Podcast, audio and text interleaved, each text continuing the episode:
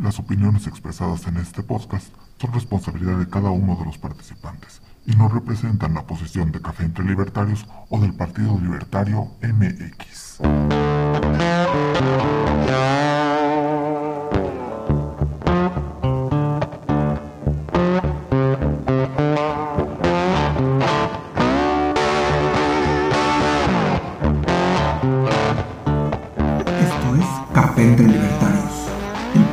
Partido Libertario MX en que miembros y simpatizantes nos reunimos a discutir, contrastar y profundizar en las ideas de la libertad. Bienvenidos.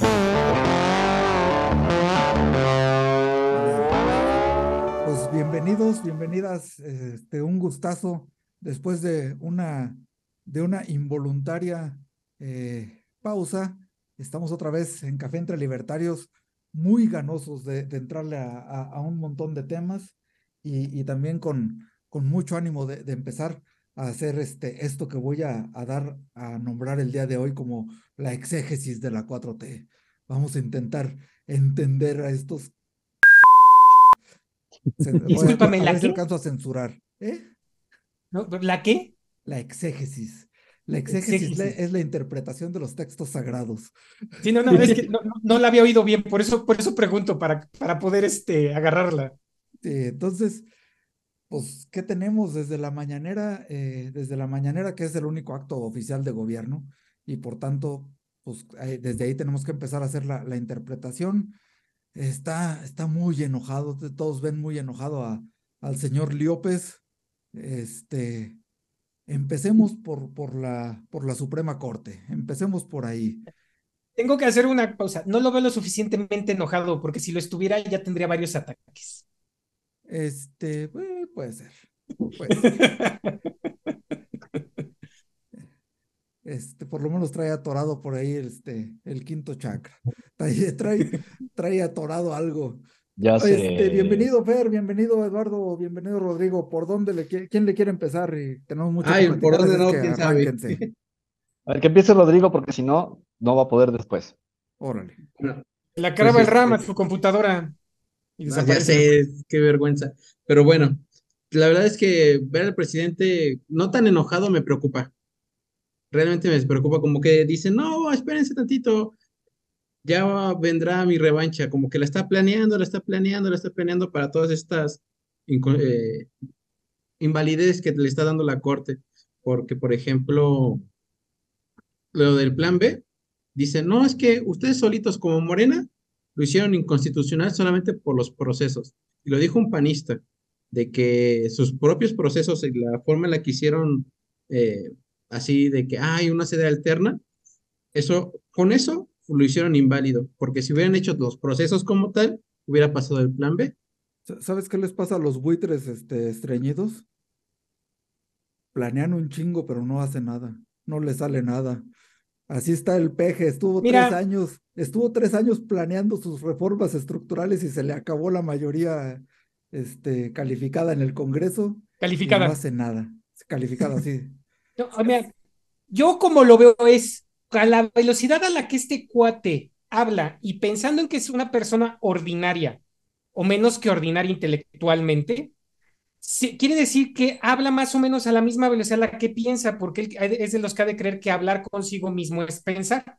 Entonces, si está planeando y tomamos en cuenta su velocidad de, de hablar, de poder juntar palabritas, no hay bronca que lo siga haciendo. Porque es como, es como poner Internet Explorer con Safari. Literal. O sea, él tiene un modem de, de, teléfono cuando las personas ya tienen ADSL. ¿Cómo lo ves, Fer? Pues fíjate que lo que dijo Rodrigo tiene razón. Eh, el error de la 4T fue demasiado infantil, pues. O sea, lo único que, lo único que tuvieron que hacer para que el plan B, para que todas esas cosas pasaran, es respetar el procedimiento legislativo. Pero como, como le tienen, eh, por eso digo, es una, son una religión, es una secta, ¿no? No, no, no piensan sus acciones, primero reaccionan inmediatamente con la ideología y tratan de imponer y de repente bolas, pero ¿por qué el juez me, me voltea? Y cuando tú ves todos los argumentos que ponen todos los canales chairos, dicen, es que la corte está a favor de los corruptos. O sea, todo en ellos son consignas. ¿Qué puedes hablar con ellos? ¿Qué puedes dialogar con ellos? Lo que tienes que hacer es hablar con la gente que sí puede pensar, que sí puede dialogar, ¿no? Y, eso lo hemos visto últimamente eh, con la gente que son este, fanáticos de Frena, ¿no? Por ejemplo. O los que dicen, oh, es que Lili Telles. Algo que me dio mucha risa, ¿no? Lili Telles ataca a Krill con la cosa esta de, ¿y quién te financió? Es una morenista, ¿no? Esa no es una panista, esa es una morenista. ¿Cuándo habías visto que un panista hablara así?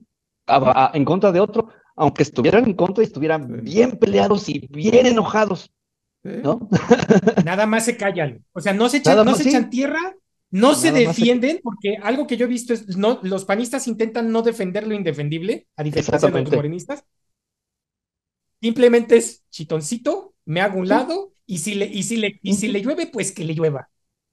Claro, claro, ¿no? Y además en una, en una competencia democrática es bueno, o sea, tú dices que yo soy esto, yo no te he dicho nada, ¿no? Al final de cuentas son los votos, pero esa actitud así salvaje, como de animalito del Señor, ¿no? Bien religiosos, bien con una fe, bien así, ¿cuál fe? Los, los modernistas, la infalibilidad del cacash, ¿no? Cuando tú dices que el cacash se equivocó, ¿en qué? Demuéstramelo. ¿Quién te lo dijo? Te lo dijo López Dóriga, ¿verdad? Entonces, ¿cómo reaccionan? Excomunión, te voy a quemar, te voy a crucificar. Ahí está Norma Piña. ¿Por qué reaccionan así? ¿Por qué vino el, por qué vino el salvaje de, ¿cómo se llama? Ah, el Cuitláhuac, ¿no? Ese, ese monumento al ignorante. Un gobernador constitucional, ¿no? que además tiene su estado en la indefensión contra el crimen organizado, viene a, hacer este, a, manifestarse en contra de un poder, ¿no? De la República. Entonces, además es un poder independiente al que él tiene, porque él es el poder federativo. Exactamente, y además superior. Y además superior, porque él es, un ejecutivo local. Sí, él debería de ponerse a ver con su Suprema Corte si hace mal trabajo su Suprema Corte, llevarlo a la Suprema Corte de, la Federación. Más no tiene que hacer como un poder ejecutivo quejarse de un poder legisla de un poder judicial. Sí, bueno, pues es que ya lo dijo Fer, ¿no? Y ya, ya lo había empezado a decir Rodrigo, son animalitos, ¿no? No, no entienden esta parte de los procesos complejos y se quejaban de Carmen Salinas, ¿no? Y que era, que era del que la metió el Lo que dijo Rodrigo fue clave. Lo que dijo Rodrigo fue clave, ya lo tenían ganado, hubiera podido ganar. ¿Por qué, ¿Por qué perdieron? Porque son unas veces que van a usar una computadora y, eso, y la agarran a martillazos, ¿no? A ver, prende, a ver, hazme un modelo matemático. Lo que pasa, ahora, veamos por qué se saltaron el proceso. O sea, se saltaron el proceso legislativo de hacerlo de la manera adecuada, porque si no se lo saltaban, se hubieran notado su incompetencia. Así de sencillo. O sea, ¿Por qué no, armaron discusiones que salieran al público para que el público nos enteráramos de esto y entonces estuvieran diferentes eh, eh, peritos técnicos hablando del por qué o por qué no? Y entonces hubiéramos podido ver realmente qué tan buena o mala era hacia nosotros, o sea, qué tanto bienestar, usando las palabras de estos inútiles, nos traería. Pero no, o sea, lo que hicieron es esto es lo que queremos hacer, lo vamos a empujar, nos vamos a saltar todo el proceso constitucional y entonces le dieron un arma bien dura a la Suprema Corte de Justicia y a la persona que yo escuché en decirlo fue a Javier Lozano en decir, ni siquiera los, los magistrados van a tener que meterse en si es o no es, simplemente no hicieron el proceso constitucional adecuado, patazo. Y es lo que hicieron. Sí, no, no, no, no, que no hay mucho, mucho tema de discusión ahí. Y ahí simplemente les ganó la soberbia de que somos mayoría y se la pelan. Autoritarismo, se la pelaron. Y lo otro, y la otra clave es lo que decía Fer, o sea, creen que, creen que la consigna puede sustituir al, al, al silogismo más sencillito, ¿no? Al razonamiento Pues que- más burdo. ¿Qué esperas de personas que nada más conocen dogmas? Pues sí. Y me estoy viendo muy buena onda al decir personas. Pensé que dogmas. Bueno, es que no- no- personas sí son, pero seres racionales es otro pedo. Es que se supone Es una que, acotación, ¿no? que- que lo que nos diferencia de los animales es una parte de acá delante del cerebro cuando la usamos, que es lo que nos da, la- nos da el raciocinio, nos permite abstraer las cosas, hacer modelos imaginativos y hacer lo que sería estrategia. Y estos cuates no veo que puedan hacer nada de estrategia ni hacer ninguna abstracción, entonces sí tengo la duda de si son personas. Sí, sí, sí, sí. Pero fíjate que también el problema es que gran parte de la sociedad mexicana, y no, y no estoy hablando de una gran parte como, como, como, como están acostumbrados últimamente la gente a decir, es que Morena tiene 30 millones. No, idiota, votaron 30 millones por ellos. ¿Por qué? Porque se les dio la gana, ¿no? Ahora sí que ponte liberal, ¿no? Y la gente vota por quien se le da la gana. Y es su derecho, ¿no? La, la, la horda no son 30 millones. La horda no pasa de, no llega a 10 millones. No llega a 10 millones la horda. Más o menos es como de siete reales. Como de siete, Y eso lo de- podemos ver. Eh, hay El datos, o sea, ¿no? podemos verlo en datos. So- Sí. y lo podemos ver en, en la revocación de mandato, es lo que pudieron lograr, mover. Y estamos hablando de que había más dinero en la federación Pero de lo menos, que hay ¿no? En ahorita. la revocación de mandato fueron como cuatro, ¿no? No, sí fue como siete. Sí. Bueno, esa es, esa es la parte así. Y, Ya mostraron su y gran tienen fuerza, hoy ¿no? por hoy como 15 Ahora- reales que votarían por ellos, pero son siete su, su, su voto duro, y ese lo podemos ver en las, en las votaciones de medio, de medio sexenio. Pero además Ahí- eh, sigue yendo para abajo. Sí, ahí, ahí, no- ahí nomás hay, hay que distinguir porque el voto duro es, es una, es una terminología muy priista y entonces hay que, hay que ponerlo en su justa dimensión. El voto duro no es un voto convencido, aparte de todo, ¿eh? Es un voto corporativista, es un voto Exacto. acarreado, Sí. es un voto con muchas Sí. características de ese tipo. y ni siquiera son gente que estén muy convencidos de- del partidito de este pedorro del señor, ¿no?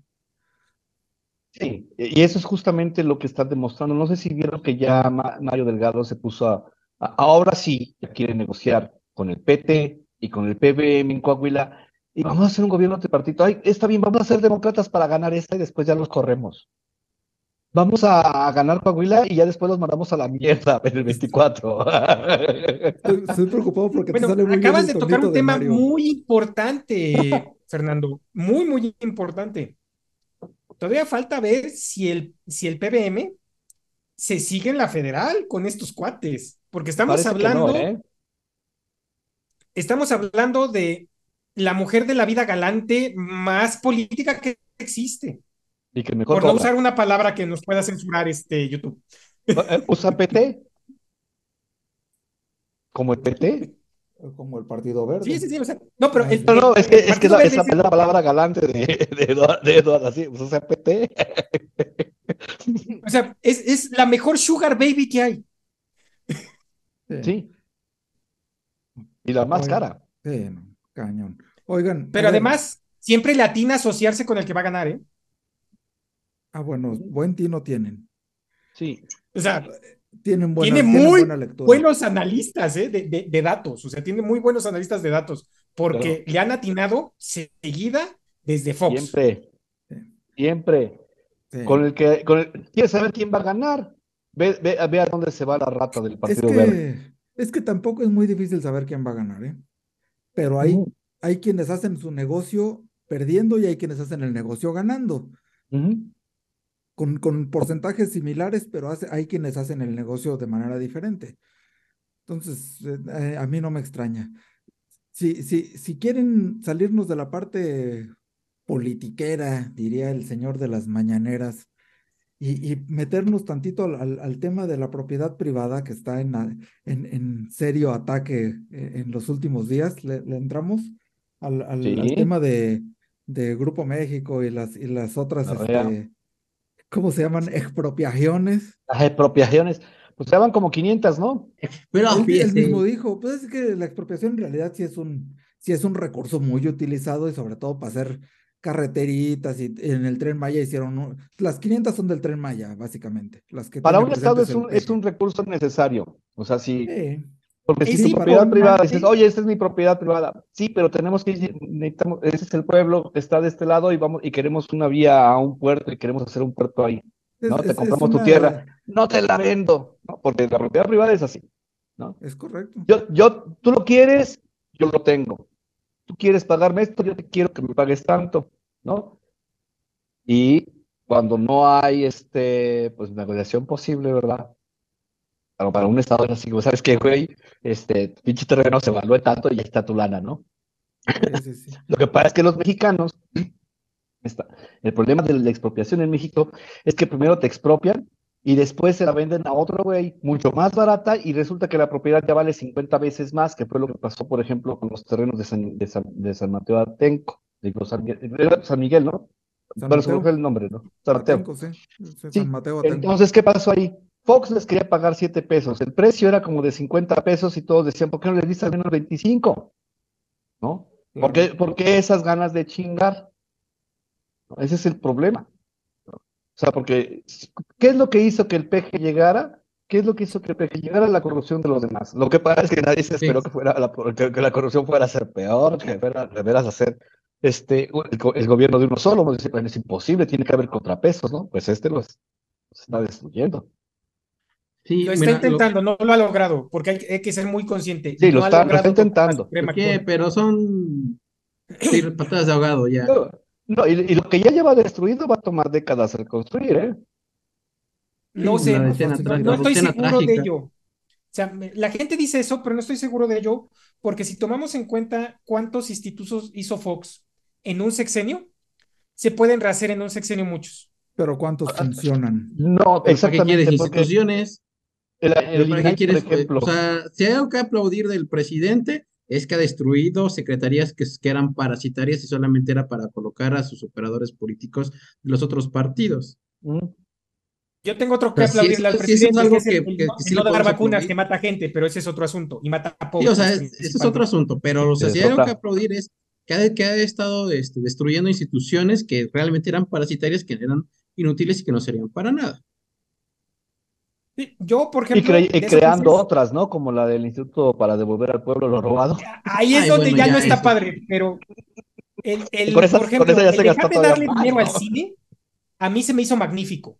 ¿La qué? Perdón. El dejar de darle dinero al cine se me hizo Sí, a mí magnífico. también Sí, se me por hizo Que se ejemplo, lo dieran a su, a su productor favorito, ya no me gustó.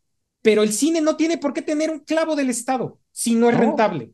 Exactamente. No, y Si es para- rentable, va, te lo presta el Estado y le regresas lana al Estado para que el Estado entonces puede también ayudar a financiar nuevos productos, hacer nuevas casas productoras y que haya un chorro de trabajo en México. Eso Sí, estaría bien. Si lo hiciera bien. No, o es sea, que- eso estaría bien. Pero dar dinero cuando hacen productos que es que es cine de arte y si no, no habría cine de arte, tu producto es basura si, no, gan- si no hay réditos. Sí. Exactamente. No, además hay otra Como cosa. producto y, y- y hay otros medios para lo- conseguir esa lana, ¿no? Hay, Mecenas Mira, por siempre ha ejemplo, habido. en, Mecenas este caso, siempre ha habido. Mecenas siempre ha habido y artista que no se sabe vender, ¿qué coño se está haciendo ahí? Bueno, Aquí, aquí tengo un montón de artistas, ¿verdad? Que, por, por ejemplo, este, le llaman, les llamamos caimanes. ¿Por qué? Porque te consiguen una chamba, pero le dan una mordida al pastel, ¿no? y, y no le dan una mordida así como de un 5%, no. Te, te, te da a ti, te dan el 5%. no, no Entonces, son elegantes dónde como esas eso? mordidas de pastel de los ochentas todavía, ¿no? Que le mordían y todavía quedaba pastel para, el, para repartir. Ándale, Ya- ya es- ándale. Ya es como los nuevos mordidas de pastel donde lo embarran y- y- y lo te, y te avientan. embarran el merengue y esa Ajá, parte y luego le ¿no? bolita entre todos y, luego le prenden Sí. fuego. Es- es Todavía. Exactamente, todavía así, ¿no? Entonces, eso está muy bien. Eso ciertamente, el, de hecho, cuando tú ves al Estado cómo lo ha dejado este idiota, ¿no? Si eres, si eres un anarcocapitalista así salvaje y, y- y apasionado del, del minarquismo, pues le tienes que aplaudir a, a Obrador. Si no le aplaudes a Obrador siendo un anarquista y un minarquista, entonces no tienes ni puta idea de, de qué significa el tamaño del Estado, ¿verdad? Porque se ha, se ha reducido en un porcentaje de al menos el 5% y eso es muy mucho lo que se ha Eso es reducido. Es muchísimo. que pero también ha reducido la libertad.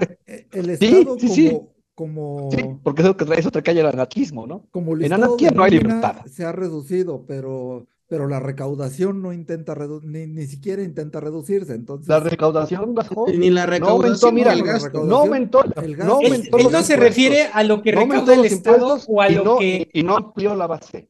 No Es- amplió la base. Sí, pero, no, Entonces- pero Rubén no se refiere a eso. Rubén se refiere a lo que nos quieren cobrar. Ah, sea, lo no, que sí, nos eso es quieren lo que cobrar quieren. Sigue Pero, igualito. Sí, sí, sí, sí, No pero ha bajado. a su sí, no, presupuesto no. de egresos es a Sí, lo que me refiero. Pero, o sea, no ha sí, pero, pero esas- esos, son, esos son los inciensos que prenden, ¿no? O sea, eh, ellos sí trabajan como si fuera una religión, entonces prender incienso no nos va a afectar en nada porque tampoco saben cómo hacerlo. Pero sí nos están haciendo un gran favor en desmadrar al IMCINE, en desmadrar este, ¿cómo se llama? La CONADE, La CONADE. todo lo que están desmadrando los del gobierno trabajaba como, es que soy la hueva de los, soy, soy la gansa de los huevos de oro y voy repartiendo mis huevos, ¿no? ¿Y tú por qué andas repartiendo lo que no trabajaste, güey? Eso, eso a mí me parece, eso a mí me parece Pero, genial. pero nos ha pegado en cosas que sí son buenas, como el INAI. Sí, sí, sí, sí. Bueno, ahora el- era el IFAI, ¿no? Ahora. O sea, ese sí era importante, porque era algo que limitaba el poder de los demás y nos aumentaba la libertad, porque que- los obligaba a darnos cuentas. Ah, es que mira, es que es como, es- son como el burro que tocó la flauta, ¿no? No, no llegan a un resultado porque lo hayan planeado, simplemente avientan la pelota y donde chingada caiga, ¿no? Entonces hay cosas buenas, hay cosas malas, pero nada proviene de una, nada proviene de una estrategia, ¿no? Es el desmadre, o sea. por eso- Ya dijimos, no saben hacer ni nada de estrategia. No, No saben hacer tienen desmadre. capacidad para hacer modelos imaginativos. Sí, exacto, sí. Oye, ¿cómo ¿sabes? Yo creo que no puede llegar a esa, a esa idea de los modelos imaginativos porque para eso requiere de un manejo complejo del lenguaje, ¿no? Y sin un lenguaje complejo, la, la- la abstracción, las ideas abstractas, así el pensamiento, el razonamiento más, más cabrón, es, es imposible. Por eso se defiende con ciencia descolonizada y epistemologías del sur. ¿Y eso qué significa? ¿Quién sabe? Pero pueden escribir 30 mil libros como si fueran de religión hinduista, güey, ¿no? Todo así, este hombre escribió 130 mil libros de pura sabiduría. Órale, así son. Este, cuen- cuenta, cuentan que, que había un sabio en la India precisamente que escribía y escribía, pero nunca quiso compartir su, su, su conocimiento. Entonces, cuando, cuando se murió, fueron a ver qué había escrito y estaba escrito el nombre de Dios, estaba escrito Ram, Ram, Ram, Ram. Sus 130,000 libros, tomos. escrito 30,000 veces. Así es la ideología. Era pura sabiduría. Es pura sabiduría, para él era, era iluminación, ¿verdad? Es como pues, el libro que, no sea útil y que para los Es demás como- no ajá. signifique un carajo, pues ya es otra cosa, ¿verdad? Pero Es como el libro verde de Gaddafi, ¿no? Aquí van a sacar el libro de Obrador, ¿no? ¿Cómo llegar al bienestar con la economía moral? ¿Mm? La pinche biblioteca y todas las hojas. Es un honor estar con Obrador. Un. Tú rézalo como mantra y no la vas a calabacear. en, en ese Sí, no. sentido, Jordi Rosado es más un intelectual que López Obrador. Uy, Por lo menos sí, Jordi es- no, por sí. lo menos Jordi lee lo que escribe. Jordi Giordano Bruno, güey, contra la. No, no, Sí, no solo lee lo que escribe, sí lo escribió. Sí, sí, Porque recuerden cuando Ah, bueno, lo Loret hizo preguntas todo, de su sí, libro sí. a López. No, no, no, es un desmadre. ¿Sí se acuerdan? Cuando Loret agarró y le dijo, oye, ¿y esto, papá, papá? Y dijo, no, no, no, pero aquí lo escribiste.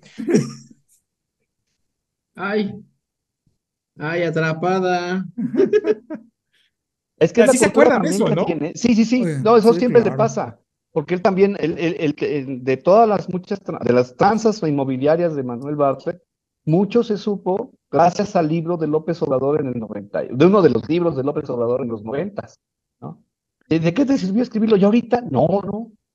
Es que es una religión, ¿no? Ya fue bautizado, ¿no? Como mormón, el rayo el siglo no, y voy a decir por qué es como mormón, como mormón, porque no tengo nada en contra de los mormones, pero voy a contar una, voy a contar una anécdota histórica que incluso está en una película, ¿no? Que no me acuerdo qué película, pero no importa. Para el que sabe, pues no importa. Es- y para el que no sabe, pues ahorita lo va a saber. ¿no? En esa película está un vaquero, ¿no? Hablando con sus amigos, es un vaquero mormón, y le está hablando, y les está hablando del bautismo, ¿no? Y le dice, ¿y tú podías ver cómo bajo el agua del bautismo, mientras estaba bautizando, el apache se iba convirtiendo en un güero rubio de ojos azules? ¿Tú sabes por qué? Porque los mormones dicen, no, en el libro, de, el libro de Mormón dice que como castigo a los pecadores, Dios los hizo morenos. Ah, cabrón. Entonces, Sí. no, sí, sí, sí. Entonces, y, esa, y esa escena aparece en- en esta película del oeste, ¿no? Con un vaquero mormón, ¿no? Entonces, cuando tú ves lo que escribe López Obrador en los noventas, ¿no? Y cómo tiene ahorita Manuel Bartlett, pues es lo mismo, ¿no? Lo, lo bautizó y de pasar de ser una rata corrupta, ¿no? Ahora es un defensor de la, de la economía mexicana y del patriotismo, ¿no? No, no, no, no. Ahora sigue siendo una rata corrupta, pero sus corrupción se llaman aportaciones. Sí. Por eso, por eso corrupción es honesta. diciendo- mira, por eso abrió el capítulo hablando de exégesis, porque eh, entre otras Estamos cosas es- interpretando el dogma. esto, todo esto es un asunto de lenguaje, ¿no? O sea, todo, todo, es- todo es lengua, o como decía, todo está en el lenguaje, este, Foucault. No, y es, tiene toda la razón. O sea, lo que está diciendo es completamente cierto. El lenguaje que utilizan, lo utilizan muy a propósito. Yo intento que la gente deje de utilizar el lenguaje de estos tipos, porque nada más es darles más cuerda. Eh, El- el- eh, yo ya estoy aborreciendo a todos los nuevos políticos que están empezando a hablar de bienestar, porque bienestar es, se evalúa con la moral. ¿Y con qué moral la estás evaluando entonces? O sea, ¿Quién para que el me- patrón del, de, de la moral? ese es el problema, o sea, porque bienestar es lo que te hace bien. Y cuando nos vamos al bien y el mal, el bien y el mal se evalúan de forma moral. Por eso no hablan con otra palabrita que sería mucho mejor, que es prosperidad. Prosperidad es que te sobre la lana. O sea, que tengas más lana que la vez pasada. O sea, cada vez que alguien, cada vez que en año nuevo alguien te dice que seas más próspero, te está deseando literalmente que tengas más dinero. mm, sí, más bien, Además- por lo menos. Más No, bien, además, sí, el- más la, misma palabra de bienestar no solamente se refiere a- al bien moral, sino también a la búsqueda de la felicidad, ¿no? Eh, Es que es parte de, de cómo ellos ven el bien. O sea, Por- no, no, pero eso es personal. tomar- O sea, como liberal, tú tienes la tuya, yo tengo la mía. quítate. Mientras, yo, mientras, yo- mientras mi bienestar no sea esclavizarte y que alguien me lo permita, ¿no? Porque si, si no hubiera quien, si no hubiera un estado que me impida esclavizarte y sacarte los ojos, esclavizaría mejor- si pudiera. te- ajá, y vas a distinguir, ¿no? Entre ser pacifista y ser indefenso. Y cuando distingas lo que es la diferencia entre pacifista e indefenso, va a ser demasiado tarde porque ya no tienes a quien te defienda, ¿verdad? Sí. Shazam, ¿no? O sea, porque Para los que no saben cuál es la diferencia, porque aquí está Fernando suponiendo que todos la conocen, pacifista es el que literalmente te puede hacer daño violento, pero elige no hacerlo y ser un ente de paz. y respetar. Alguien indefenso es quien no puede hacerte un daño violento. Y no puede evitar que se lo hagas. Sí, no, no tiene los medios para, No. para evitarlo. Entonces, sin el leviatán. Y un pacifista es alguien que, que, que moralmente cree que la paz es mejor que otra cosa, pero eso no significa que se va a quedar con los brazos cruzados, ¿eh? eso es- O eh, que eh, para decide eso que el Estado no quiere ponerse en proca contra el Estado. Exacto, exacto. O, o es parte, o es parte de la violencia, del monopolio de la violencia del Estado, ¿no? Sí. No puedes tener en el, no puedes tener en el, en el ejército como policía, ¿verdad? A un ejército de veganos animalistas. Bueno, espérate, si son veganos animalistas tipo monjes que sí te pueden agarrar a madrazos bien chingón, sí, sí puedes. No, no. No agarré, no, no estoy diciendo Shaolin, no. De- gente indefensa y de, de que te van a atacar justamente con una consigna como obradorista, ¿no? Es que eres un clasista. Y esto que decías, ¿no? De que hay que quitar esas palabras. Es que las clases sociales, a- hablan de clases sociales, los, todos los políticos ya. Todos hablan de buscar un mejor, una, me- una mejor distribución del ingreso. Ya, ya es que vamos a buscar el bienestar social, ¿no? Y tú dices, oye, ¿por qué mejor no te pones a hacer seguridad, ¿no? Haznos seguridad y asegúrate de que ahora tengamos un Estado de Derecho, porque sí tiene razón López Obrador cuando dice hay que quitarle el- la presidencia de la con- del Consejo de la Judicatura a la presidenta, al ministro presidente o ministra presidente de la, de la Suprema Corte. Sí, pero Sí, bueno. apenas se dan cuenta de eso. No, pero, pero no es su intención, ¿eh? O sea, lo dice ahorita por quitarle algo, porque No, lo que no es intención de nadie, no es intención de nadie. Nadie quiere hacer eso. En ese momento No, se te como- acabaron como lo los platiqué. López sí lo ha mencionado en, en alguna No, pues como lo platiqué en el último Pero ahorita, conversatorio. ahorita. Nunca vas a ver un político, y voy a poner un ejemplo, que diga, vamos a hacer una ley que cada vez que un político electo o que cualquier persona electa por voto popular en un acto público mienta, se vaya a la cárcel. ¿Cuándo vas a escuchar eso? Nunca. Porque no les conviene. Sí, O sea, y es como- exactamente lo, lo que estás diciendo. No, realmente no se lo quiere quitar, simplemente lo está haciendo No. para, para sentir que no tiene perdido contra ellos, que tiene algo de poder contra ellos. Oigan, regresando al tema de la, de la propiedad privada y, y las, y las famosísimas expropiaciones, este, ven ustedes, digo, ya llevaba 500 expropiaciones chiquititas, este, casi que diríamos, este, Casi todas en litigio. Sí, no, no todas en litigio. Es que sabes que... este, No, ¿cuál es no, tienen- pero muchísimas en litigio. plantearles una pregunta. Pagado. Este, ¿ustedes ven eh, un cambio, o sea, en estas últimas dos, este, Sí, que no están apegadas al ¿ustedes ven proceso. un, un- una cosa diferente y un riesgo general de, de ahora sí venezolanizarnos o, o estamos viendo monos con tranchete los, los que, los que Sí, no nos porque gusta esta, esto? sí, porque esta vez nuestro queridísimo presidente no se apegó al proceso otra vez. Ahora, normalmente cuando es, el proceso es, hay un avalúo de peritaje, como nos lo explicaba Fernando, y eso ha ocurrido antes y sigue pasando, pero en estas dos últimas fue por decretazo, no hubo peritaje, Exacto. no hubo arbitraje y no ha habido indemnizaciones De a los hecho, afectados. De hecho, y lo decía Arturo Dam hace un par de días, este, saludos a Arturo Dam, eh, ya revisando el decreto, el decreto es legal y es constitucional, porque la constitución lo único que dice es que tiene que declararse que es de bien público, de, de interés nacional, de bien público, y tan tan, lo de, el demás proceso Sí, no existe en la No, constitución. pero, ah, pero hay un proceso. O sea, pero sí hay un todo proceso. lo que, exactamente, todo lo que dice la Constitución, ¿no? Porque sí tiene razón Arturo Damen, que eso es lo que dice la Constitución. Pero siempre hay una ley secundaria, güey. O sea, no es- la Constitución tampoco es como magia, Shazam, ¿no? Güey, nada más léete el primer artículo y vas a ver qué Es- desmadre es. Si no ¿No? tuviera leyes secundarias, la constitución impresa es de este vuelo. Exactamente. Si no tuviera Sí. leyes secundarias, la constitución impresa no cabe en, en la habitación en la que estoy, que es de 60 metros cuadrados. Entonces, no, sí hay un procedimiento. Y como dice Rodrigo, en este caso es el problema que tienen ahorita los abogados, que van a hacer los abogados, va a ser un buen tiro.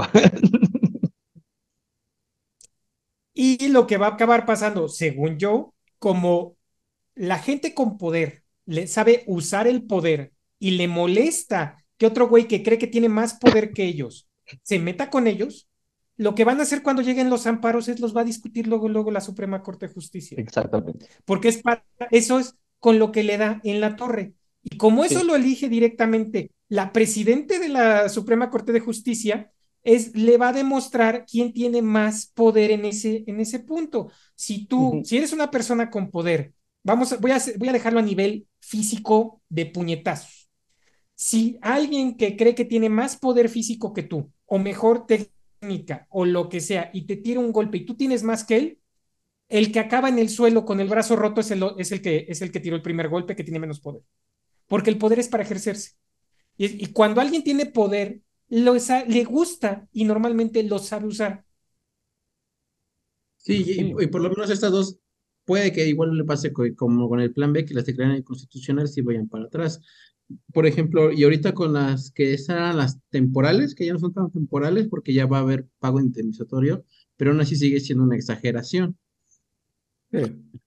No, además hay otra cosa, ahorita ya hay un pinche, este, ya hay un pleito entre Poder Judicial y Poder Legislativo, ¿no? Ya un poder, ya un federal. Ya se ve a "¿Cuántas nivel horas?". personal que eso está mal. Sí, Pero un pero, pero problema, es- estamos en un problema serio. Ya es un, ya es, exactamente, ya están personalmente los la poderes de la presidente Ujú, contra el presidentucho.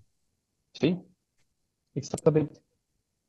Se está Y rompiendo ese la es un problema institucionalidad. serio que tenemos, muy serio, porque ya es Sí, yo, yo ego contra ego. Yo creo que ahí, la, el- y, y- y si, si estamos hablando de lo mismo de, de los mensajes que le mandó la, la ministra Piña a, a Armenta, el, el presidente del Senado, pues yo creo que ya es- ese problema ya se, se de- de- des- Es que hay una cosa, con la, con la declaración de este, Piña, ¿no? Y, y creo que es una señora suficientemente inteligente para no volverlo a hacer. no, no, no, Quiero además hay otra cosa. Quiero pensar y quiero y- Es y pregunto afuera de, seriamente, pero adentro. quiero preguntar seriamente cuál fue la falta de la ministra presidente, que además es la presidenta del Poder Judicial, en lo que dijo, porque ella no es un, ella no es un elemento político, ¿eh? Ella es, era representante del Poder Judicial. Sí, El Poder Judicial no es un actor político, sí, no, mientras que los legisladores, No. ellos sí son representantes del pueblo, ¿no? sí, no, fue Sí, es un actor Fue inadecuado, pero no hay No es un actor partidista, es un actor político. Exacto, o sea, no.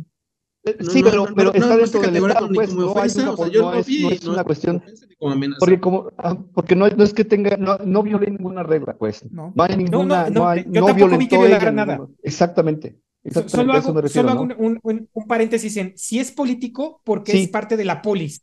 Sí, o sea, es no parte del ente político que es el Estado, ¿no? O Sí, sea, es, es la que, es la que representa ese un poder sentido. del Estado, o sea, ciertamente, pero no el, no el político partidista, así es, ¿no? Entonces no hay Sí, nada por ahí eso que- hice el es que ya le tiene que lamer los huevos al presidente de la, de, de la- de las- del, del Congreso. No, no, no. Al contrario, ¿no? Ya les mandaron, ya casi se les acaba además el tiempo a los senadores para, o ya se les acabó más bien el tiempo para, para eh, escoger al, al nuevo consejero del INAI, ¿no? Ya, ya se venció. Y Sí, al sí, parecer lo va a sacar- multa, la ¿no? Suprema Corte de Justicia, Tenían ¿no? que sacarlo en, en el, en el periodo Exacto. ordinario y, este, y si Exacto. no, ya no, ya no están en tiempo. Y si Todo lo lo escoge la. Suprema Corte de Justicia, en la guerra de egos va a ser alguien completamente anti López. Así es. ¿Puede? Esa, esa, Así es. esa, esa no la Es que- Sí, sí quedó. Es que Sí, la, la es Suprema las- Corte de Justicia hizo, hizo un ordenamiento donde les dio tiempo para escogerlo y era básicamente, si no lo escogen, por el asunto constitucional lo escogemos nosotros. Es que hay una cosa, eso es lo que, mira, por ejemplo, es, lo mismo que, es lo mismo que pasó con la marihuana y es lo mismo que pasó con el aborto. Si el legislativo cree, "Eh, eh, es que yo soy la voz del pueblo, ¿no? No, no, la columna vertebral es el poder judicial, carnal, ¿no? Si, los, si el legislativo viola los derechos de las personas y no entiende que tiene que legislar para liberar, el poder judicial es el que, con, la constitución en la mano, ¿verdad? Despenaliza la marihuana y despenaliza el aborto. Y dicen, oye, pero entonces la democracia es que no la entiendes, ¿verdad? No es demagogia. Por eso es que el poder judicial, por eso ahorita es que la norma Piña trae como, como calzón de Chairo, ¿verdad? Al pobre López Obrador. ¿No sería el calzón del Partido Verde? No, no, no, No, no, no, Chairo, no, no, no. Este El- Estoy no- seguro no, que el este, calzón del Partido no Verde debe ser muy fino Ah, ok, y debe ok, ser algo que yo creo que difícilmente lo hemos visto más de un par de veces en nuestra vida.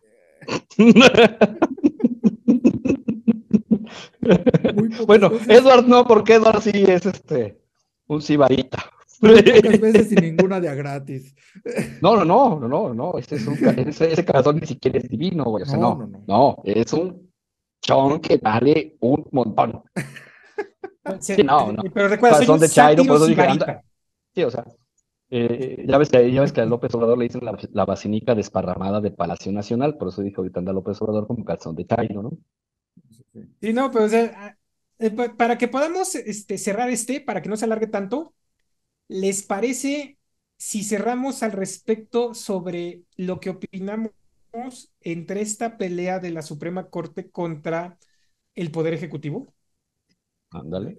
A ver, empiézale. Bueno, yo lo veo muy peligroso. En lo personal, yo lo veo muy peligroso como ciudadano, porque se están agarrando a guamazos de ego.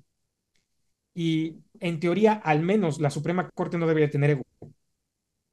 Y es la razón de por qué votan tantas personas para, para poner uno. El presidente sí tiene ego, porque llega por ego. O sea, hablando de, del el yo, el ello y el, y el super yo, llega por el yo, el presidente, y el super yo. O sea, es ego puro pero la Suprema Corte de Justicia no debería tener ego y está mostrando mucho ego, pero por, por la reacción que está teniendo. O sea, yo sí la justifico, pero la veo peligrosa.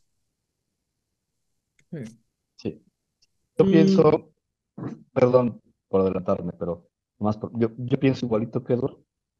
No, el- yo no, yo no, no, no se trata de, de culpar o exculpar a la, a la presidenta de la Corte, pero esto no sería posible, esto no sería posible si el, si el legislativo ya hubiera presentado unas, este, si no estuviera, no estuviera tan protegida la figura presidencial. O sea, el López Obrador ha demostrado hasta dónde pueden llegar los excesos de todo lo que se permitía en los anteriores, porque decían, sí, pero es como de sentido común no hacer eso, ¿no? No lo vas a hacer, ¿por qué? Porque si haces eso, le vas a dar en la madre al Estado, y no se trata de eso, se trata de que, de que el presidente tenga libertad de acción, pero sin hacerla, sin, sin desnadar al país, ¿no? Entonces yo creo que... Exactamente, ¿no? Exactamente. ¿Qué pasa si llega una basinica desparramada super mega popular a Palacio Nacional, ¿no? Que no a los pinos. Pues eso es lo que pasa. Y, luego la pones en un tornamesas a unas 200. exactamente, ¿no? Y, y, haces un desparramadero. Entonces yo creo que sí esta pelea los mexicanos estemos pensando en eso, los políticos mexicanos estén pensando en eso, en ponerle, empezar a ponerle candaditos más explícitos, más tipificados al presidente. Pues fíjate que yo sí veo como necesaria esta pelea para mantener al presidente a raya. Más que nada por, para evitar el, todo esto que, que es como autocrático o dictatorial, de por mis huevos voy a pasar las leyes que yo quiera y, y se chinga, y se chinga. Más bien lo veo como, yo a la presidenta la veo más como de, no mames, güey, ¿cómo es posible que, que estés haciendo estas pendejadas? Así como muy sobradita de que no, esto no va a pasar porque no. No es, no es así, nada más así, sea, no la veo como, como muy alzada de que, de que tengo poder y, y, estoy peleándome contra el presidente. No, así estoy haciendo mi chamba y esto no es lo que marca la constitución, no es lo que marcan los reglamentos, se está pegando justo a la ley, o sea, no la veo como pegada hacia, hacia, hacia esa parte del ego de la que hablan, sino la veo más así como, como relajada, pero sí veo esta pelea como necesaria para mantener así el presidente del legislativo a raya de, de hacer cualquier cosa que esté fuera de, los reglamentos, lineamientos y, fíjate así. Que, fíjate que el poder del, del ejecutivo eh, está, siempre está muy sobrado, o sea, siempre las facultades del ejecutivo que descansa en una sola persona es, son facultades que están muy extralimitadas de lo que necesita porque es necesario a veces para, para dar un manotazo en la mesa y cambiar un rumbo así muy rápido y, ejercerlo desde, desde una posición unipersonal.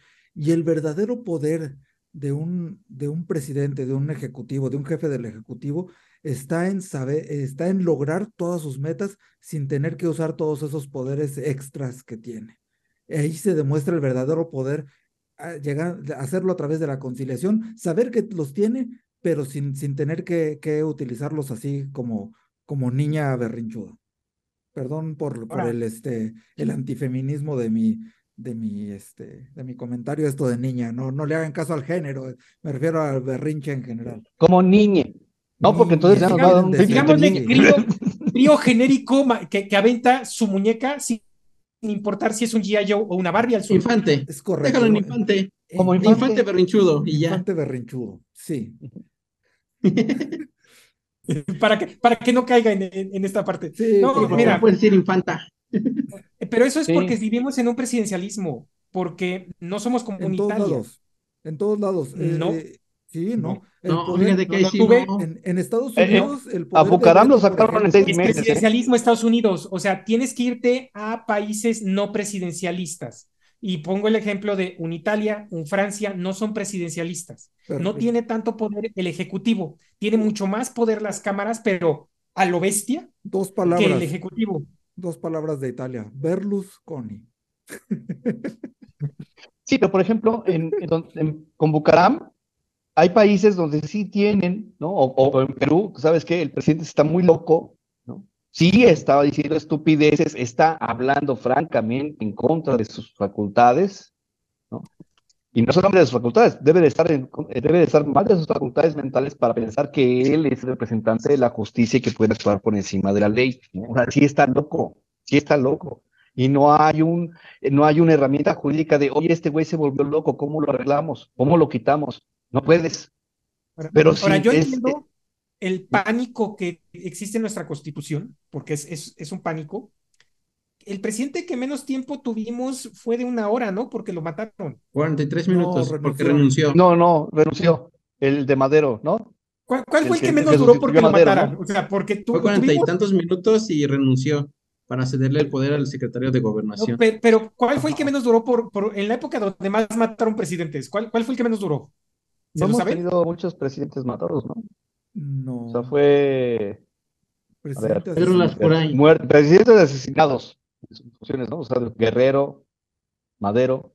Presidente Pero el que, del que hablas, del que habla Edward es el Pedro Lascurain. El que siguió a. Bueno, o Ay, sea, a lo ¿Quién que siguió? es, Pe- tenemos ¿qué- un Pedro, ¿En qué año es Pedro Lascurain? ¿Te acuerdas? ¿Tienes ahí? Sí, aquí es febrero del mm, 1913. Ah, es la de escena trágica, sí, es el que es, es cuando asesinan a Madero, queda él e inmediatamente pasa el cargo. Y porque le dio, le ha de haber miedo que le pusieran la pistola, yo creo. Sí, ya, sí. está- ya la tenía ahí. ahí lo que era es que matan a, este, este era secretario de gobernación, y si él renunciaba, entraba otro, y este era el que tenía que quedar como presidente. E- e- esa era la movida. Pero Sí, porque no hemos tenido un- muchos presidentes asesinados. E intentos, este, este, ¿cómo se llamaba el otro del Maximato? Ay, el, el que contendió contra Vasconcelos. Bueno, ¿están de acuerdo que culturalmente tenemos un Si es usted un animal, vote por don Pascual. Si usted es, una- si es usted un animal, vote por don Pascual. Con eso, con esa, con ese lema comprendió Vasconcelos. Entonces es don Pascual Ortiz Rubio. ¿Están de acuerdo que culturalmente el mexicano tiene un pánico a la reelección? No digo que sea, que sea real, Un- pero lo por- por don tenemos el- Porfirio. por- porque recordemos que el malo, malo, malo toda nuestra historia, el malo, malo, malote es Porfirio Díaz. No, no que sea real, o sea, por eso estoy diciendo malo, malo, malote, o sea, para, para caricaturizar como lo caricaturizaron. Y así como tenemos ese miedo, la razón por la que nosotros no tenemos una sucesión tan interesante como lo- los americanos es porque se tiene un pánico a que nos salga lo romano, porque recordemos que los, que los americanos son sajones y nosotros mal llamados latinos, que tenemos esa sangre de matar al, al César para que llegue el César, el siguiente. Entonces tenemos un pánico de que haya una sucesión y que alguno se ponga loco y mate a los que necesite para ser presidente. Pues que el último reelegido, ese sí, se- ese sí, se- ese sí fue escabechado, ¿no? Ah, último Porfirio, reelecto. no. También el presidente, ¿qué, Benito? También fue No, no, el- electo varias veces, ¿no? El, el último, el último reelecto fue el, ¿cómo se llama? El manco de Carranza. ¿Huerta? ¿Carranza? Álvaro Obregón, el manco de Guanajuato. Álvaro Obregón Tienes Guanajuato. ¿no? Celaya, el manco de Celaya. Manco de Celaya. Sí, fue el último que se religió. Y celebrando su reelección, fue ejecutado. Sí, No, pero a lo que yo voy es el miedo cultural que tenemos por esa Sí. inmemoria que tenemos. No, no me refiero a que sean los datos reales, y por eso mismo dije el malo, malo, malote. Sí. Porque Porfirio Díaz es de los mejores presidentes que hemos tenido. O sea, nos tenía. Por eso todos los documentos oficiales se firman sufragio efectivo, no reelección. Así está. Sí, Y, y el tema de Porfirio era sufragio efectivo, no reelección. Este, era una coma que cambiaba. El- él se levantó contra, él se levantó contra Juárez por sufragio, con el de sufragio efectivo, sufragio efectivo. Sí, el- porque el Juárez no se re- religió cinco veces. Sí. Sí, sí, sí. Es que así eran todos, ¿no? O sea, primero me peleó para que tú no te relijas y después me relijo. Yo pues, soy el, soy el, soy el Entonces, Mesías. Eh, el lema de la gente de, de Obrador es, ah, es que ahora ya nos toca a nosotros robar. Exactamente, exactamente. Por eso dicen, ¿dónde estabas cuando estaban robando estos? Pues también diciéndole rateros. Más bien, ¿tú dónde estabas? ¿Sabes dónde Sí, estabas es tú? el- ¿no? Cuando- Es ¿Y tú dónde estabas acá? sistemático. Sí, Entonces, sí, es que es una esa lo que voy. Es una religión de plañideras, de lloradera, de resentimiento. Es que, mira, a mí en 1500 cuando, ¿no? 1521 cuando Cortés nos, nos, nos desmadró aquí en Tenochtitlán. Ay, güey, a ti. es una religión, es una religión. No, una estás religión. mal. Me- me- México ya existía millones de años antes. Ah, no, sí, sí, sí, sí. sí, sí. Sí, México ya era México en la conquista. O sea, Sí, el México, águila sí, no, no, era un no. águila, era un pterodáctilo. Todavía, exacto, todavía no se construían las pirámides de Egipto y ya estaban ahí los, los, los que dieron lugar al. PG. Sí, porque ya ves que ahora son los, los defensores, ¿no? De la náhuatl, ¿no? Scheinbaum, Müller, este, Bartra, Taibo, No, ¿Cuál es el lo único que yo sí Álvarez tengo muy molesto Buya, ¿no? de estos cuates defensores de, de la, de la náhuatl es que nos pusieran como nombre Ciudad de México en lugar de el nombre constitucional que debíamos de haber tenido, que era Ciudad del Valle de Anáhuac. Exactamente. Porque nos quitaron, nos quitaron todo gentilicio posible. No podemos ser mexiquenses porque esos son los del Estado de México. Al menos seríamos anahuaquenses. Eh, No tenemos gentilicio, porque citadino, todos los que viven en una ciudad son citadinos. Y capitalinos, todos los que viven en una capital de un estado son capitalinos. Bueno, de hecho, los mexicanos son los del Estado de México y los, y los, y, y- y- los nacidos en la Ciudad de México, yo soy, nomás dicen, yo soy de México. ¿Y tú qué eres? Yo soy tu padre. Exacto. No, pero está bien padre. Es que los- hay, hay un chiste así de italianos, que a, a los romanos, a todos los capitalinos en todos los países los tratan mal, ¿no? Entonces los romanos dicen, yo no, yo no soy, a mí no me discriminan, ¿no? Lo que pasa es que yo vengo a ver las provincias. Se me quieren independizar, ¿no? Pero mira, lo bueno es que los mexiquenses han renunciado a su gentilicio. Si les preguntas de dónde son, te dicen, yo soy del estado, ¿eh? ¿Qué tal? El Estado, Del ¿sí? estado, y ya, así ya con eso se entienden. Hay que ver, hay que ver, a ver, hay que hacer apuestas, hay que apostar 50 centavos, este, a ver quién, si, gana Morena o, o, o quién sabe qué sea el otro, ¿no? Pero Va, a ganar Morena y va, va a ser un hermoso robadero. Este, este Javidú se va a quedar corto con la robadera del erario del Estado de México. Va a ser una Yo en lo belleza personal no creo que Javidú se queda corto con Alito Moreno, ¿no? O sea, Alito Moreno es también un ladronazo, ¿no? Es un raterazo, sí.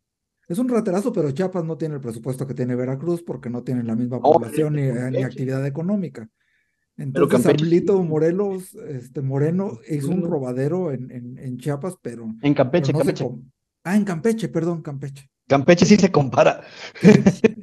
No, no creo. No, no, al, al, al presupuesto de del no. Estado de México, nadie. Ah, Nadie tiene ese no. presupuesto. No. Yo en lo personal no creo que ganen, ¿eh? Yo, yo sí tengo, la, la maestra yo sí no creo que gane Morena.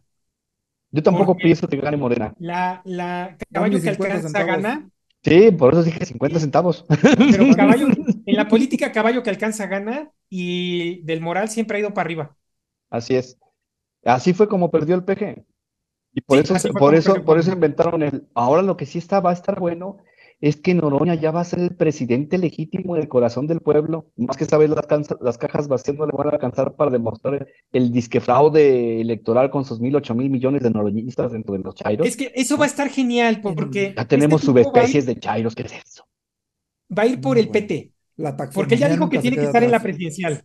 Entonces, el PT se sale con, con, con, con el changolión. Sí, Luego se separa el PBM seguramente y, Sí. con, y con quien se junte es el que va a ganar, entonces tenemos que estar muy atentos con quién se junta. sí.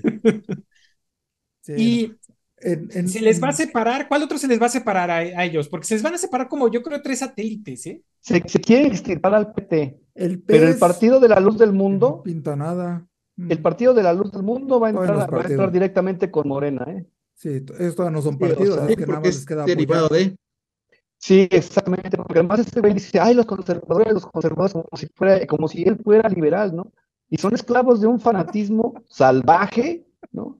Así, se- la verdad es De que, es me que toca da coraje ver tanto servilismo. Dice, ¿cómo puedes comportarte como esclavo si ya no hay cadenas, güey? Ya no te pueden vender, ¿no? No, pero me tratan como mascota, me dan mis croquetas y ahí va, solito. Yo, yo les voy a decir que es la luz del, por eso de la luz del mundo. mi Sus esfera de cadenas son las más brillantes. Mi esfera de cristal es un modelo blanco y negro, este, es- es- tiene, tiene algunos problemas, entonces ve nebulosamente al futuro, pero ve bien al pasado. Eh, Sí. este, funciona así. Y yo les puedo decir que en, en Estado de México los carteles van a hacer lo mismo que, que sucedió en el, en el 21, en, en la Costa Dorada. Va a haber casillas en el Estado de México enteras, no por el narco, sino por el huachicol, que es lo que reina ahí. Este, van a haber casillas con el 102% de votos para la maestra. Y zapato, ¿verdad? Casillas zapato. Ah, sí, porque mi, sí, o sea, mi, mi esfera de cristal no alcanza a ver al 24 como la de ustedes, ve más o menos este, a, ¿Sabes, a- ¿sabes qué es lo que pasa? ¿Qué es lo que, a mí lo que me da esperanza es que el Estado de México, ¿no? El Instituto Electoral del Estado de México es muy parecido a la familia de, de Peña, de de todos esos.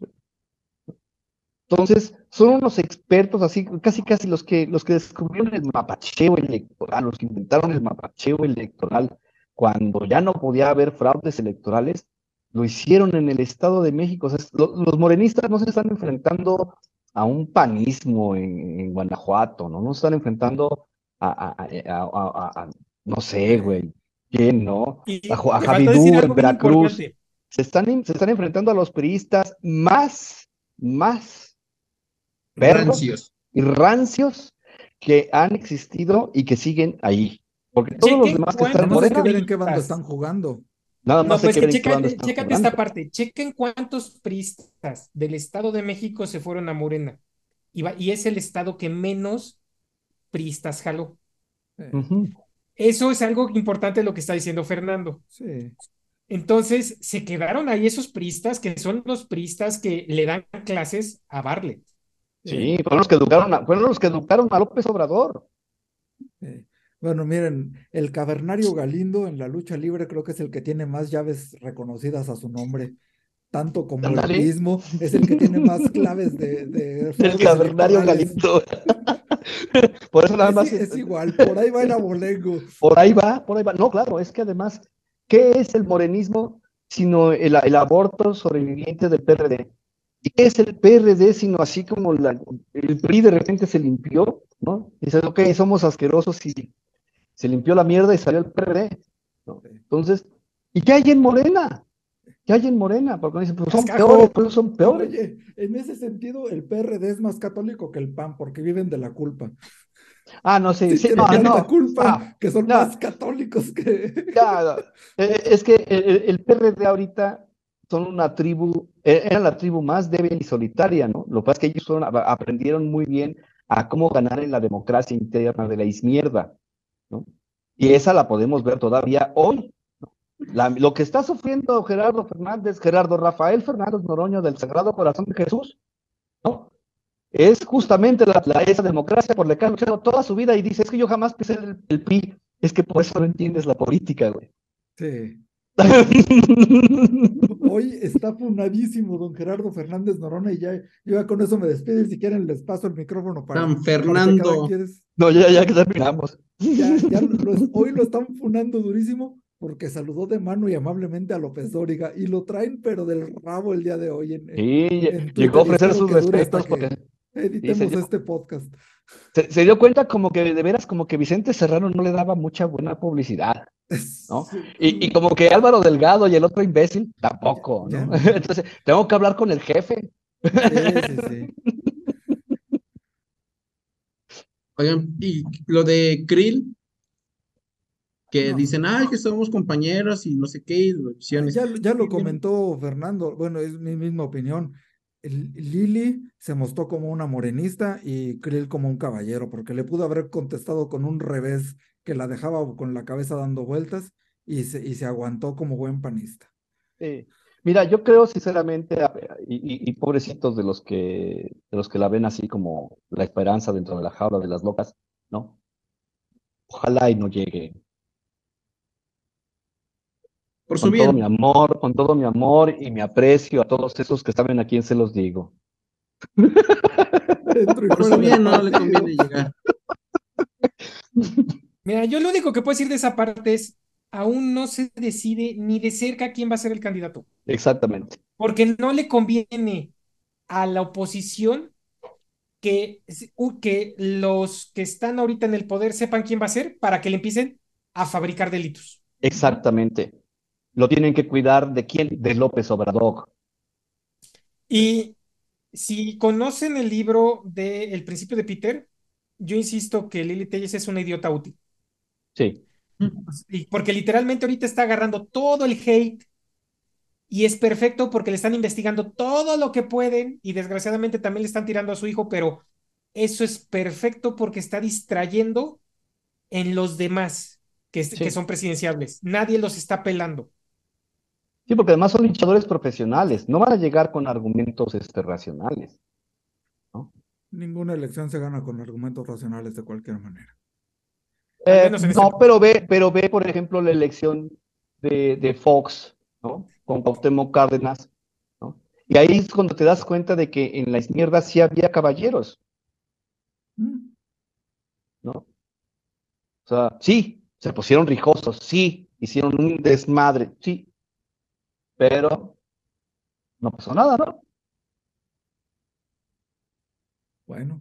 ¿Cuándo ha habido, cuando ha habido en, ese, los únicos siempre han sido los rijosos, los rijosos, después, a partir de que López Obrador está ahí, más, ¿no? Desde que fuera el presidente del partido, cuando este Pautemo, que era jefe de gobierno, ¿no? que él ya se lanzó para la Ciudad de México, ¿cómo le pudo ganar a Santiago Krill? Lo que dijo Lili Telles, oye, es que Santiago Krill simplemente no quiso pelear por la Ciudad de México, no quiso impugnar la, la elección porque le ganó por muy poquito, porque ya tenía la Secretaría de Gobernación. Fox le dijo, ya vente mejor para acá, güey. ¿No? Sí, le, a lo mejor sí le ganas con, con la impugnación. ¿Qué vas a ganar? ¿No? Pinche Ciudad de México, ¿qué te va a dar? Nos hubiera salvado de un problemón. Es que el problemón, ese problemón de la Ciudad de México yo creo que es insalvable. No, se llama cultura. a ese problemón, me refiero a que no hubiera tenido la potencia ah, que tiene. No habría ahorita peje. Sí, claro. no, yo creo que sí. No, de todos sí hubiera existido y tuviera más poder. No, pero no hubiera tenido la potencia, porque no hubiera dado por qué.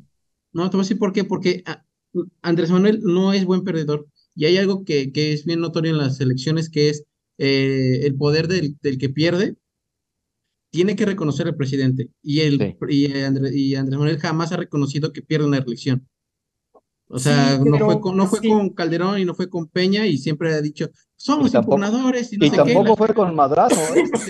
Imagínate si se van a juicio. Estoy de acuerdo contigo, pero si tomas en cuenta que el PRD le hubiera dado la espalda, como prácticamente se la dio con la de Calderón, porque sí le dio la espalda al PRD este, en buena medida y por eso no pudieron tener tan lleno su plantón como lo quisieron tener, nada más fue un rato y eso me consta porque yo lo veía diario, porque trabajaba en, en, donde está el Ángel de la Independencia. Hasta comí ahí, me invitó varias veces el PRD a comer este, ahí pollos rostrizados. Em, no hubiera tenido poder, porque no hubiera, no hubiera ganado la mediación, o sea, el punch mediático que, es, que, es, que era el DF. El, el DF por eso es bien importante, porque tiene un punch mediático bien cabrón, porque somos la capital, lo que es ahorita la Ciudad de México si eh, yo, yo digo que todo este problema es culpa de Cedillo, porque Cedillo dejó que el PG ilegalmente participara Así es. en la elección, porque no tenía los años de habitar aquí el, Distrito Federal para poder ser candidato. Le enseñaron que podían romper, le enseñaron que podía romper la ley sin consecuencias desde el principio. Si hubieran en ese momento dicho no puedes porque no estás cumpliendo con los años y por eso no, no puedes ser candidato y te la pelas, hubiera sido como se debe de hacer las cosas y hubiéramos mantenido un Estado de Derecho, pero lo que le dijeron es, no hay Estado de Derecho, haz lo que te quieras. Jóvenes, esta cuarta transformación es peor, es peor que el Popocatépetl. Cuídense y buenas noches.